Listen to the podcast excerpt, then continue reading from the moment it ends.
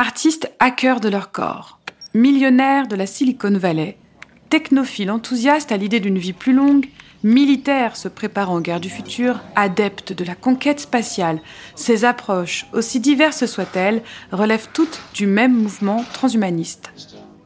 Alors que le rêve d'un être humain augmenté infuse depuis longtemps les récits de science-fiction, certains scénarios semblent désormais réalisables. Quels sont les enjeux de la mise en branle d'un tel projet? Comment passer du rêve transhumaniste à l'anticipation de ses conséquences Avec l'appui de l'IHEST, l'Institut des hautes études pour la science et la technologie, Chute Magazine fait le point sur la question.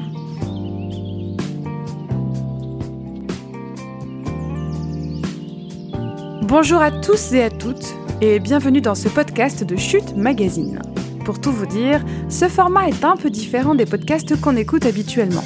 Il s'agit de ce qu'on appelle chez Chute un article sonore, un format que nous avons imaginé afin de donner plus d'accessibilité à nos contenus. Vous avez donc le choix entre lire ou écouter cet article. Et maintenant, je vais vous lire, ou plutôt vous partager notre synthèse d'un rapport passionnant produit avec l'IHEST l'Institut des hautes études pour la science et la technologie. Son nom, le transhumanisme, désir d'immortalité, idéologie et optimisme technologique de la promotion Michel Serres, cycle national de formation 2020-2021.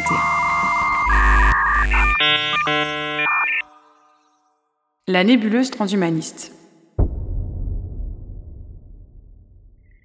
Alors que Neuralink, la start-up d'Elon Musk, vient de lever 205 millions de dollars pour financer ses recherches sur les implants neuronaux, l'entreprise américaine Synchron a récemment reçu le feu vert pour tester sa neuroprothèse sur les êtres humains. Si cette démarche penche du côté de la médecine, Synchron développe une technologie destinée à soulager les patients atteints de paralysie sévère, le PDG de Tesla, lui, affiche clairement sa volonté d'aller plus loin en promettant d'augmenter les capacités du cerveau humain. Le transhumanisme est un mouvement culturel et intellectuel international prônant l'usage des sciences et des techniques afin d'améliorer la condition humaine. Une amélioration qui passe notamment par l'augmentation des capacités physiques et mentales des êtres humains. Ce mouvement n'en reste pas moins disparate. Malgré des ambitions et finalités parfois très diverses, le point commun de ces projets est sans doute une technophilie assumée et une confiance inébranlable dans les promesses scientifiques générées par la société contemporaine, Autrement dit, une certaine idée du progrès telle que décrite par le philosophe Jean-Michel Besnier. Les humains ont toujours voulu se dépasser, grandir. Nous sommes foncièrement prométhéens, nous voulons toujours aller contre le destin et s'arracher au déterminisme, nous dit-il. Quant au public, le sujet divise. Alors que l'usage d'une prothèse destinée à réparer les humains est une initiative saluée lorsqu'il s'agit de soigner une blessure ou d'atténuer les effets du temps, elle est controversée quand elle vise à augmenter les performances à destination des sportifs et des militaires. Un cran au-dessus et l'on imagine déjà des humanoïdes, carcasses robotiques investies de données humaines.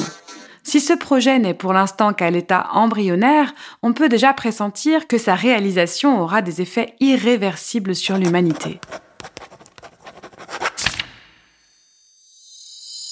La mort de la mort, fantasme ou chimère? La question transhumaniste est résolument philosophique. S'entrecroisent pêle-mêle des problématiques modernes qui nous interrogent sur la nature de l'être humain, sur sa place au sein du vivant, ainsi que sur notre rapport au progrès et à la technologie.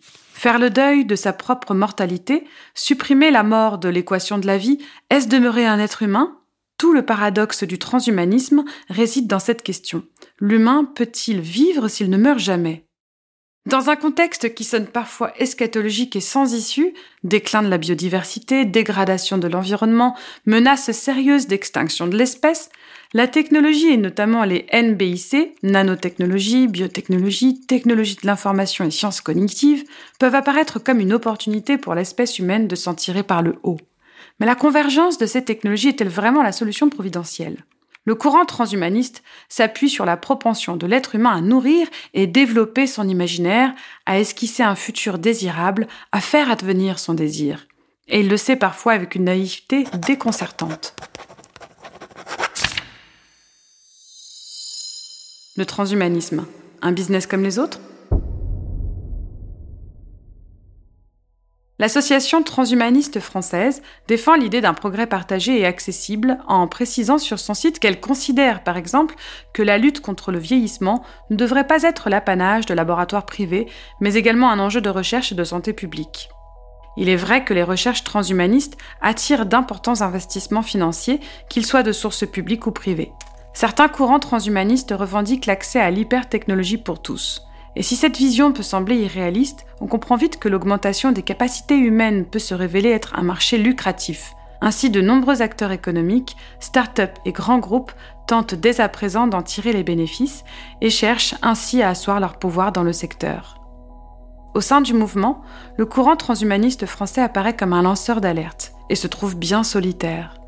Parmi les plus virulents défenseurs du transhumanisme, on compte notamment des entrepreneurs ambitieux, parfois sans scrupules, qui semblent prêts à profiter des promesses de l'humain réparé, augmenté ou immortel pour développer un business potentiellement très juteux. Ceux qui financent la recherche et les technoprogressistes modérés qui défendent des avancées sociales sont-ils aveuglés et manipulés par des individus se prétendant au service de tous, mais en réalité soumis à la pression du marché? Pour Sarah Duvernay, membre de l'association Avicenne, l'association de veille et d'information civique sur les enjeux des nanosciences et des nanotechnologies, la chose est plutôt claire. Qu'elles en aient conscience ou non, les associations de transhumanistes sont le pur produit d'une société que les banques, les assurances, les multinationales industrielles et les politiques entretiennent. Le transhumanisme comme produit de rationalité économique est l'autre nom de la croissance, du capitalisme si l'on préfère, à son stade actuel. Passer du rêve à l'anticipation. Il semble désormais temps de laisser au placard les fantasmes de science-fiction pour s'attacher à comprendre et anticiper les prochains développements transhumanistes. L'enjeu est fort, et mondialisation oblige, les risques comme les opportunités se généralisent. On peut regretter l'absence de débat public sur le sujet, la mise en œuvre d'un comité citoyen, scientifique et interdisciplinaire qui réfléchirait à moyen et à long terme sur les impacts potentiels du transhumanisme est à penser dès aujourd'hui. Une frilosité sur le sujet est-elle pourtant souhaitable?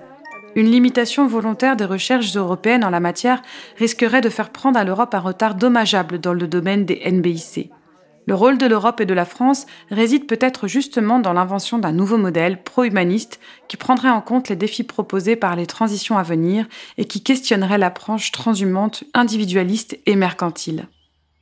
Il reste que les transhumanistes nous obligent à une introspection sur la nature de notre condition qui pourrait s'avérer salutaire. Alors que nous n'en sommes qu'au frémissement, la question transhumaniste éclaire la nécessité d'un débat public avec comme horizon dépasser les fantasmes de toute puissance pour cultiver une intelligence collective interculturelle.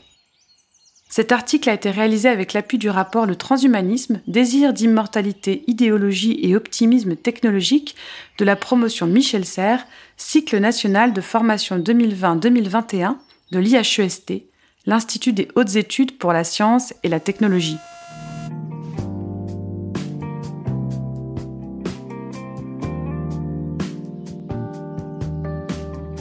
Et voilà, j'ai fini ma lecture. Vous en voulez d'autres? Eh bien, ça tombe très bien. Nous avons d'autres articles à venir avec l'IHEST et d'autres podcasts encore, comme tout rôle modèle sur l'empouvoirment des femmes dans la tech et la puce à l'oreille pour la culture numérique.